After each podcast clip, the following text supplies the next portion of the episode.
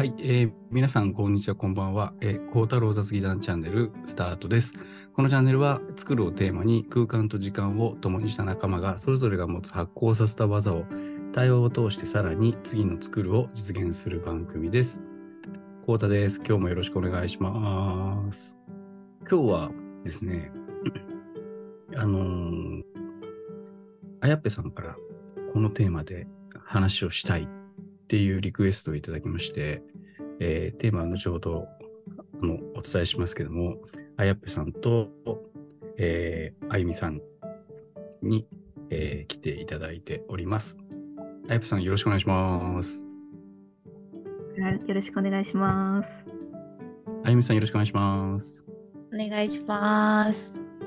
あのー今日あゆみさんの方は、あの、後ろの方で、ひょっとしたらと後で、あの、お子さんがちびっこを、あ、お子さんじゃない、あの特別ゲストとしてちびっこがと現れるかもしれないっていう話もあるんですけど、まあ、それはそれでいいかなっていうふうに思ってるので、進めていければなというふうに思っております。ということで、えっと、今日のテーマなんですけれども、記憶喪失になった時に何を食べたら記憶が蘇るか。もう一回言いますね。記憶喪失になった時に何を食べたら記憶が蘇るかという、ちょっと僕もこれにはやられたなっていうテーマなんですけど、あやぺさんからいただきましたんで、ちょっとまずこの、このあたりなんか話したいって思ったっていうのを、えっ、と、ご自身の何を食べたらっていうのはちょっと隠しておいていただきながら、このテーマは話したいっていうふうに思ったところを聞かせてもらえばなというふうに思いますので、よろしくお願いします。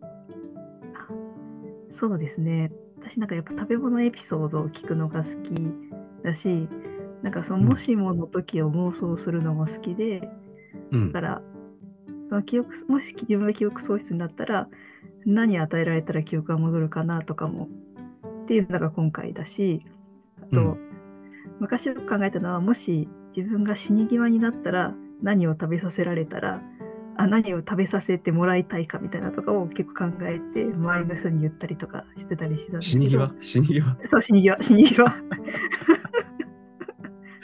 うん私あちなみに私に死に際、あ練乳を食べ食べさせられたくて、食べさせたいとか食べられた食べたくて、死に際は練乳ですか？そう、練乳をなんか死にそうになったら、あの空気のあのマスクを外して、練乳をこうぶち刺してほしいっていうのを みんなに 言ってました。ぶち刺してほしい。そう、ぶち刺してほしい。そう、やっぱへーキュッキュッってやるのってちょっと生きてる限り、あ、ちょっとカロリー高いなとか、あ、ちょっと体に悪いかもしれないなっていうのが、ちょっとこう脳裏をこうよぎるから、もう死ぬ間際だったら多分そういうの考えなくていいので、もうそのなった時に、こう、あのでかいチューブをこう口にキュッてやられたらめっちゃ幸せな気分で死ねるだろうなっていうのを 想像して、なんか自分のおなんか家族とか友達とかに言ったりしてます。でもなんっていうかそれ生き返り、生き返りそうじゃないですか。点あ、そう、確かに。確かに、ちょっと復活したみたいな。復活した。あでも今日はそのお題ではないので、はい今日のお題は。記憶喪記失。それも、そうもしも、自分が記憶喪失でこうベッドで横になってるみたいな時に、こう何かがこう与えられるというか、こう運ばれてきた時に、で、こうないんか食べた時に、はぁみたいな、あ記憶蘇ったみたいな、っていうものってなんだろうみたいなのを、を私はそう、一個あるんですけど、うん。なんかそれをみんなの聞いたらいろいろなんだろうな。その人のこう生きてきたちょっとした手のかけらみたいなところとか、なんかその人の好みと確かっていうのが見えて面白いんじゃないかなっていうのを考えてた完全な飲み会ネタなので、絶対に絶対に深い話にはならないとは思うんですけど、ただ単純にこう小太郎キャンプの皆さんとか、あわけのメンバーの方とかが何を食べたら蘇るのかをちょっと知りたいなと思ってリクエストしました。行きましょうか。じゃあ、はい。まずはあやっぺさんからちょっと聞きたいなと思うんですけど。ねですね。うんうん。はやぺさんと練乳のエピソードを聞いて。ちょっと待って、あれ、僕、うんあれ、よろしくお願いしますって最初振りましたっけ？あゆみさんとあやっぺさん。振ってたと持ってる思います。大丈夫です。あ、よかった大丈夫です、よかっ大丈夫です。た。記憶喪あれ、記憶、記憶が、記憶喪失になってる。記憶が。あ、でも今、今、コウタさんに何食べさせたらいいかわかんないから、ちょっと。そうそうそうそう。確かに確かに。いや、でも今、あの別に素でそういうふうに今ちょっと記憶喪失になってた。はい。面白い。じゃあ、えっと行き、ましょうか。そう、私、私は、あの、豚骨ラーメンで、で、うーん。にこれを思い自分で思いついたわけではなくて、なんか夫と一緒にその豚骨ラーメンを、多分あの赤のれんっていうラーメン屋さんかな、はい。はい、か一風堂だったか、なんかどうん多分どっちかだったと思うんですけど、それ食べてた時に、なんか、その夫から言われたんですよね。その、なんかその、もし記憶喪失になったら豚骨ラーメン出してあげるねって言われて、あ、あ、そっかと思って、なんか周りから見たらそう見えるのかっていうのを思って、で、そのなんか自分の、まあ、そそもそも多分豚骨豚骨ラーメン自体が結構うん。五感に訴えるものだなとは思っているんですけど、はい。すごい味も濃いし、うまみも強いし、うん。で、匂いもすごい独特だし、うん。っうん。ていうのでやっぱ脳に来そうだなって、脳脳脳を刺激しそうだなみたいなところもあるんですけど、うん。プラス、うん。私が、私福岡出身で、うん。で、なんか小さい時から、なんか豚骨ラーメン食べ行く時は、みんなちょっと、なんだろう、ちょっとだけなんかちょっといつもと違うっていうのが感じがあって、はいはい。なんかその、店に並ぶ、あ、なんか店に並んでご飯を食べに行くってあんまり小さい時って経験がないかなと思うんですけど、なんか豚骨ラーメンだけは、なんかもう家族がもう並ぶことを覚悟で行くみたいな。ここじゃないといけないみたいな感じで行って、で、行ったら、割とみんなそんなすごい喋るわけでもなく、まあ後ろに人もいるし、ん喋るわけでもなく、出された一杯をうんめ。っちゃし真剣に食べるみたいな。子供だけどちゃんと普通のサイズが出てきて、真剣に食べる。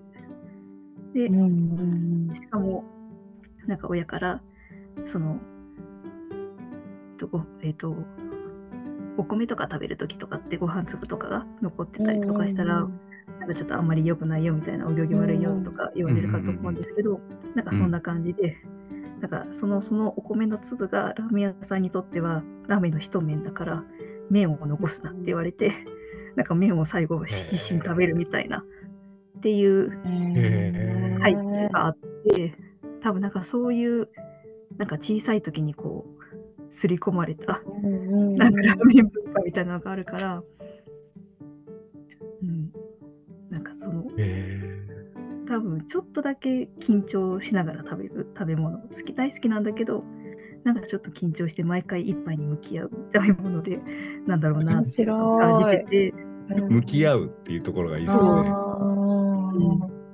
へー。え、もともと、その、豚骨ラーメンに対するリスペクト感はお父さんもお母さんも持ってたんですか、そうですねでもなんかリスペクトがあるっていうか、うん、なんか、うん。うんなんかそれなんかラーメンだけはうん。なんかちゃんなんかその外食でラーメン行く時とかは、うんうんなんかちゃんとうんちゃんとするみたいな感じというか、え、すごい、そこがすごい面白いですよね。うんなんか、ちゃんとするうんっていうね。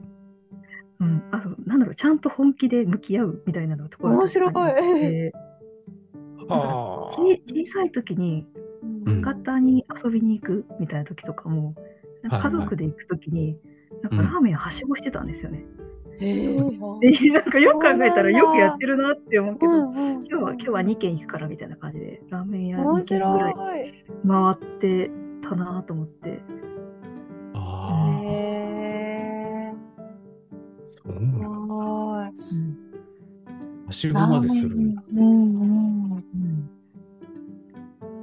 うんお腹もいっぱいだし。うん。そうそうそう。で、そのはしごした2軒とも残しちゃいけないんですよね。あ、そうそう、残しちゃいけない。ええ。あ、でもなんか、だからちょっと時間を空けて、うんうんうんうん多分お、うん、多分昼ちょっと前ぐらいに食べるのと、おやつぐらいに食べるのとみたいな感じだったと思うんですけど、夜じゃないんだ。うんそうそうそう夜ではない、夜にはもうおやおやつおやつがは豚骨ラーメンなんだ。すごいな。うん福岡あるあるなのかちょっとわかんないあ、。そうなんですね。うんどっちなのかわかんないんですけど、我が家あるあるなのか。あ、そしたら、ワヤップさんのお家は、その、ラーメン食べるときは、前日ぐらいから、明日はラーメン行くよみたいな感じ、イベントみたいな感じになってたんですか？そうですね。あ、でもなんか、普通のラーメン屋さんはラーメン屋さんで、あの、醤油ラーメンとか、ラーメン屋はもっと気楽に行ってたんですよね。でも、その豚骨の、なんかそのラーメン屋さんだけは、なんかちゃんと、ちゃんとしていくみたいな。なんか、まあ、ちょっと並ぶから、うん。ああ、なるほど。うんそれはあのラーメン食べるときの作法みたいなのあるんですか？まずはうん。スープからいけとか。あそこまでは、なんか、教育はされなかったかもしれない。ま、混ぜたりしちゃいけいけんみたいな、いけないみたいな。面白い。そこの自由度はあったんですね。そこの自由度はそうですね、多分あったと思います。いや、でも今はちゃんとスープから飲むとかはありますけど、うん、え、作法があるんですか？ねあやっぺさんの中で。自分の中ではやっぱスープを最初に飲んで、うん。でそこから麺を食べるみたいな感じ。はあへであえ。もう一つルールで言うと、絶対に、うん。あの、あのラーメ入って最初の一口はラーメンっていうのを決めてます。うんなんかチャーハンとか餃子とか、なんか頼んじゃう時あるじゃないですか。で、来るかもしれないけど、そこには絶対に手をつけず、うん。最初から最初の一口はラーメンでいくっていうのは決めてて、へえ。絶対じゃあ、その餃子とかラーメンと半チャーハンとか、ラーメンと餃子のセットとか頼んだときに、餃子が先に来たり、チャーハンが来たら、そこから手をつけずに、ラーメンが来るまで待ってるってことですね。あ、そう待ってます。へえ、面白い。なんねなんかやっぱ餃子食べた後のラーメンと、とか、うんチャーハン食べた後のラーメンって口が変わっちゃってると思ってて、はいあなんかはいあ。ちょっとやっぱり最初に濃いもの食べちゃったから、うんなんかそのせっかくこの一杯に向き合いに来たのに、うん。なんかそれそれを十分に楽しめないコンディションになっちゃうから、そこは我慢して、あ、先に来たなって思っても、そこは置いといて、ラーメン来たら、スラーメンとスープから食べるっていう。だからできるだけ終わってから餃子食べるかな。うんえー、すごい、面白い。ラーメン全部食べ終わってから餃子行くんですか？ああ、うん、だできれあできればそうしたい。うん。けどっていうあ感じですかねそうなんすげえ。うん面白い。そこまで愛が。うんうんうん。愛というよりかは、なんか、なんでしょうね。なんか緊張感があるんです、自分の中で、ちょっとだけ。緊張感なのえー、面白いな。で、なんか、あれです。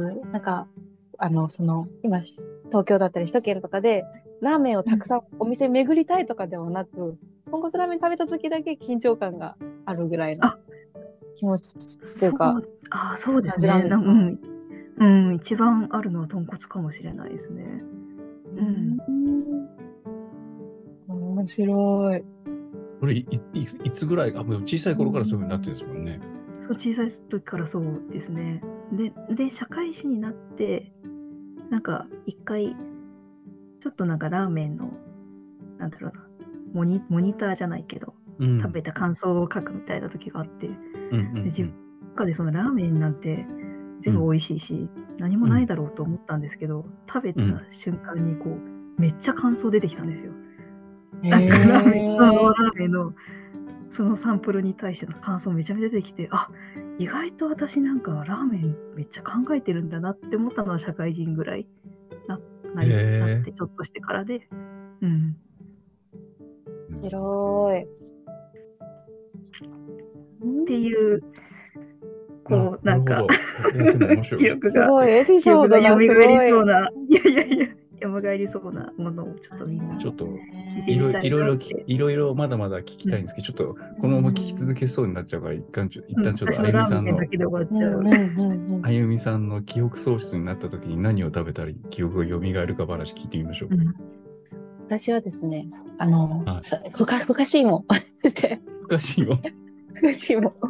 なんでかっていうと、もう今ちょっと芋食べすぎて、さつまいものふかしいもは、ちょっともう食べすぎてちょっと好きじゃなくなってるぐらいなんですけど、初め、あの、あの、きっかけは中学生の2年生ぐらいだったかな、3年生かな、その時ちょっとダイエットをし始めたんですよ。なんかちょっとダイエット。うん。で、その時に芋がいいっていうのを聞いて、え逆じゃないです。かさつまいもを食べたらいい。あの、おやつとか食べるんだったら。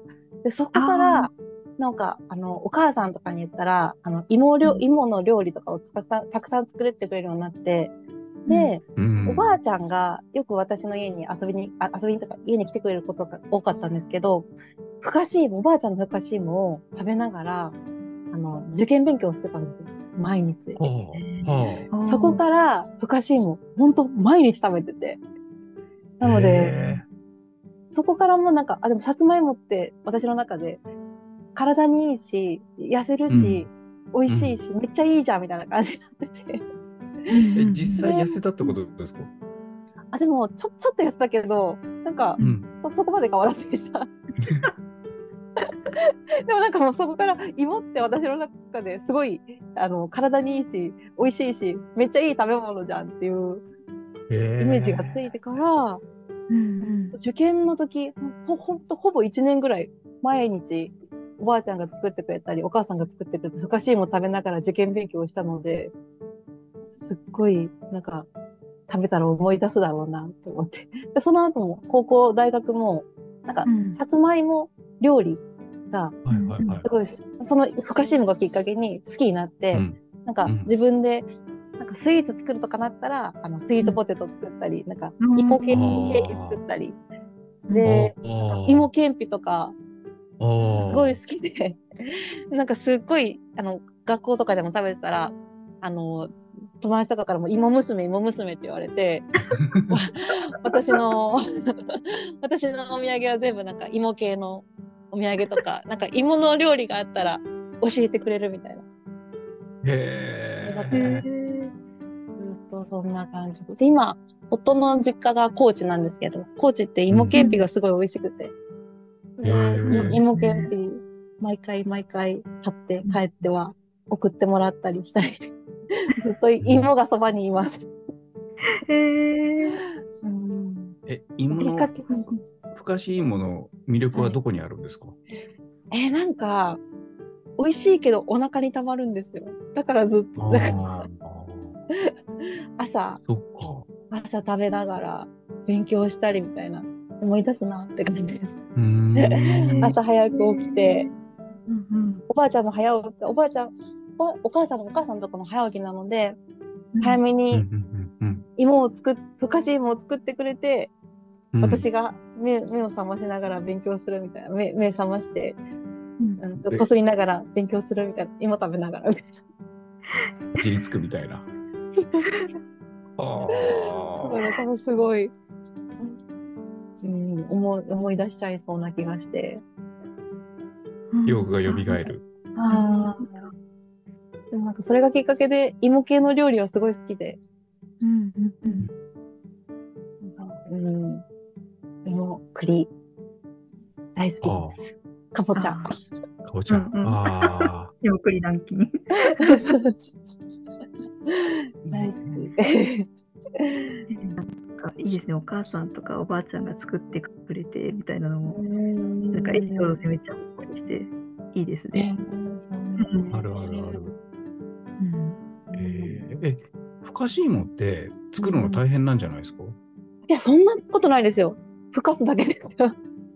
蒸し器だかなんかで？。蒸し器かなんかでふかしてくれて、ああ、そうなんだ。してくれて。常にありました。はい。ー、常にあった家に。すごい。芋のブランドとかこだわりあるんですか？あ、常にあるってすごいですよね。常うにんなんかなくな、お皿の上になくなってたらうん作ってくれてるみたいな。えーえー今考えたら、うんうんなんか、ありがたいなって感じなんですけど。うんありがたいありがたいというか、うんあのいいエピソーうん。うちの奥さんが干し芋大好きなんですあよ。、干し芋も大好きです。で、茨城の方の大学に通っていて、そこの干し芋が絶対美味しいって言ってて、何が違うんだって話をちょっと一回解解説を聞いたことがあって、あのねっとり感と甘さのバランスだって言われて、うんそうなのうんうんうんうんうんうん感じの話。うんうんうんうんなんかそそ、そこまでさつまいもっていうとちょっとあんまりピンとこなかったんですけど、うん特に干し芋とかっていうのも、美味しい。なんかそうそうそうそうそう。美味しあいのあゆみさんと同じようにひたすらうちの嫁さんも食っていて、季節にこうふ袋袋で、うんうんうんうんうん。嫁さんの実家は栃木なんですけど、送られてくるっていう、うんわざわざうん栃木からお父さんとお母さんが茨城まで行って、うんその干し芋を大量に買って送ってくるっていうことがあへでう、ん料理を食べるよりも干し芋食べてる時の見てる場面が多かったっていう感じが多かったですね。うちの奥さんがね。そうなんだ。じゃあ、こうたさんの奥さんは、欲しい、はいあの茨城のあのバイとかですかね。そう、おそらく。あのうん、とかの欲しいをそう。開けたら蘇るかもしれない。やっぱそう考えると選ぶの難しいんだよな。うん、え、その、あゆみさんで言うと、その、おし、あの、お芋エピソードは他にも何かあるんですか？あ、えーてかなんかちょっと聞きたいのは、あ、どうぞどうぞどうぞ。はい聞いてください、聞いてください。え、なんかさっき、うんなんかそのこの収録の前に、なんか食べ過ぎてちょっと嫌になったみたいな。あそうそうそう。ですよそう。そう昔。それはな昔。それなんかあったんですか？食べ過ぎたみたいな。それこそ本当中学校の3年生の時ってふかし芋本当に毎日食べてたんですよ。毎朝、うん。うん。じゃあ若干ふかし芋のあのなんかもさもさ感に飽きてきて。それでふかし芋はちょっと高校ぐらいになったら卒業してそっからあの芋けんぴとかなんかああ、いろんな加工方法が変わって。卒業してもさもさに飽きたっていうもうそうもさもさに飽きて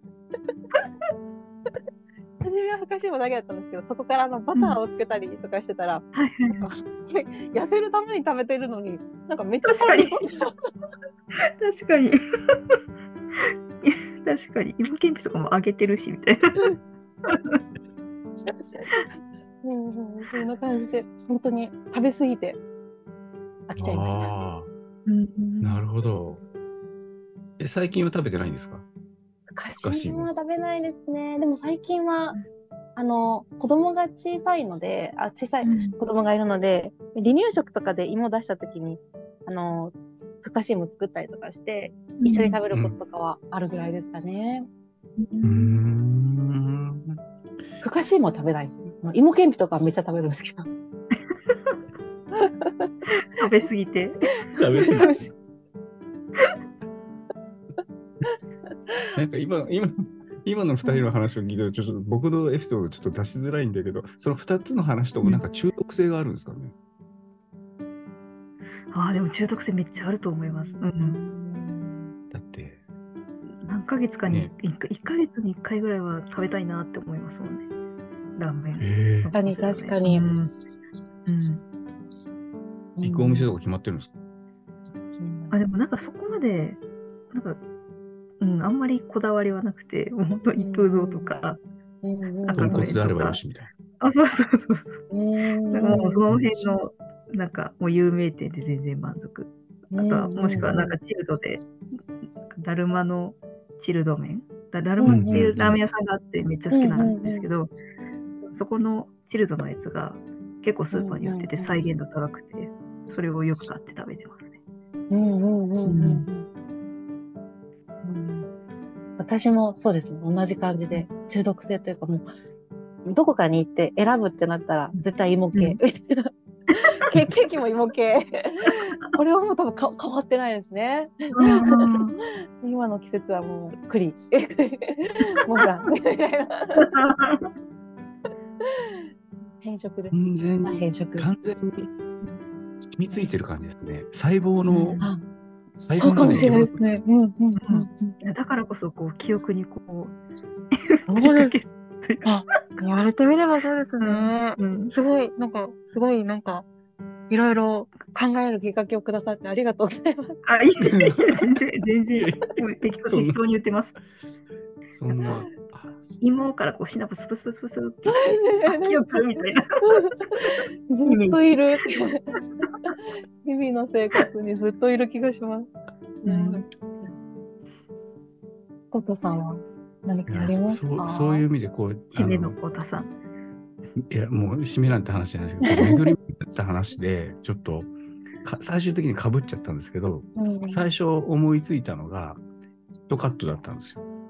うんでもなんかしっくりこなくって、うんうんその後うんに出てきたのが、母親が作ってくれた里芋の煮っころがしたんですよ。里芋の煮っころがして。ーで、最後にその中毒性の話を聞いて、そういう意味だと、あの、中野坂上にある、あの、うん。ラーメン屋さんのしいたけそばっていうのがめちゃくちゃ中毒性が高くって、うんうん。そのしいたけそばっていうのがあるんですけど、なんかこう、ん。何回食べても、うん。こう、食べ飽きないというか、あの、しいたけの旨味と、スープの感じと、しいたけがこう、こう煮ていくとこう、とろんとなってくるじゃないですか。であと、あのしいたけ、うん肉厚のしいたけをつ使うので、なんか味の素じゃないけど、なんかそういう感じの味が多分自然に出てきていて、毎回毎回そこに行くと、必ず、えっ、と、しいたけそば、しいたけ焼きそば、しいたけご飯ってあるんですけど、それをローテーションで回してるっていう自分がいるっていう。かかってるのは全部一緒なんですよ。かかってるのが一緒で。かかってるのは全部こう、あんがかか絡んだしいたけ、ゴロゴロしたしいたけが、そばだとラーメンなんですけど、いくつぐらい出てんだ ?10 個ぐらい乗っかってるんですよね。大きいしいたけが。へへーーそう、それで、うん多分中毒性という意味だとそれで、まあ、記憶の話で言うと、うんうん母親、あ、キットカットはね、もうシンプルにあの好きだった子が好きだったっていうだけの話だったなっていうふうに今話聞いて思ってかわいい、かわいいエピソードです。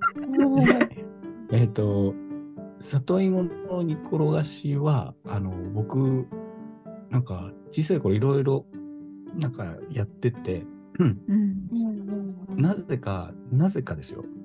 合唱団にいたんですよ。うんえー、そうなんですね。合唱団の活動があの土曜日の午後からなんで、うん毎週土曜日はお弁当だったんです。はいで、はい。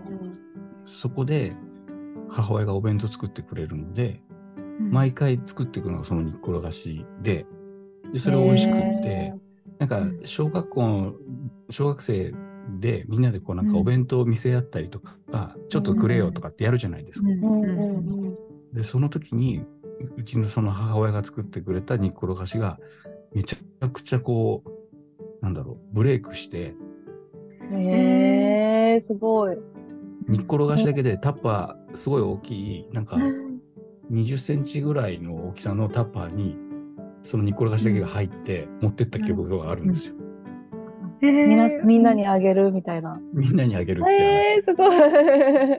それぐらいブレイクしたっていうやつがあって。ええーえーなんか食べたくなりますね、ーそれ。うんうんうん そうそうそうそう、なんかね、まああれも確かに中毒性あるな、みたいな。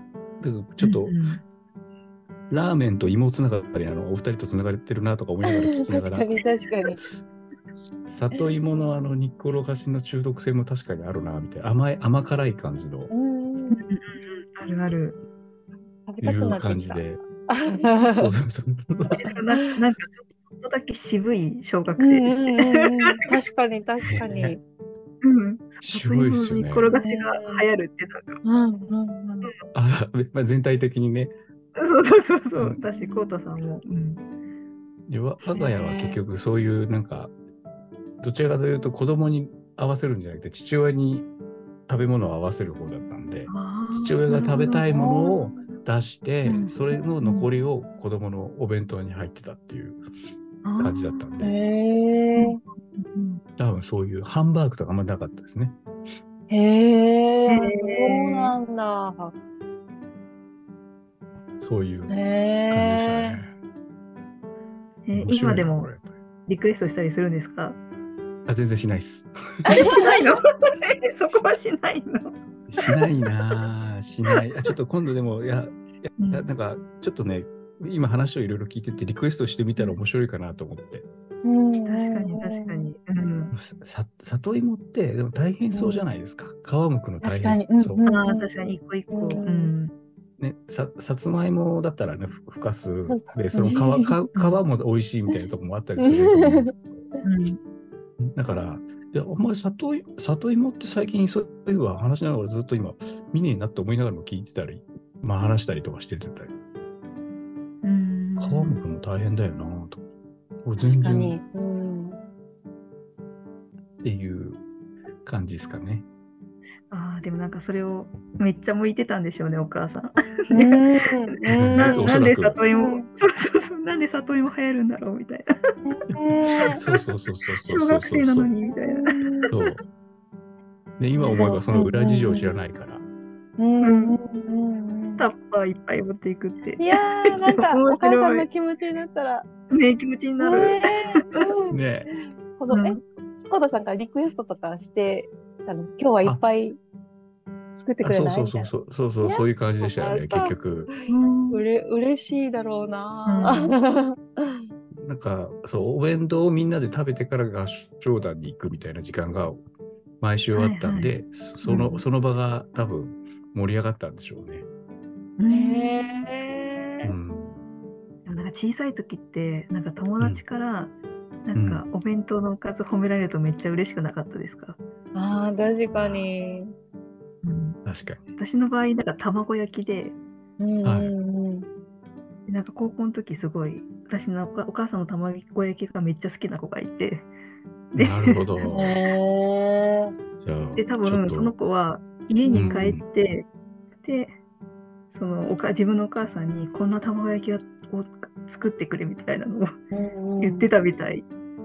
へなんですよね。ああ、なるほど、うん。なるほど。面白い。なんかそのエピソードを結婚式のスピーチで話してて、あ なんか言うそれがめっちゃ面白かったです。あ確かにと思って。言ってたけど、なんかそんなわがまま言ってごめんねみたいなのを言ってて、なんかそれがすごいほっこりして、へいや、やっ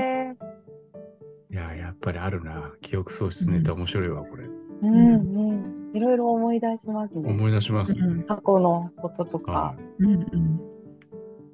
ちょっと、あっという間に30分過ぎてますよ、きっとこれ。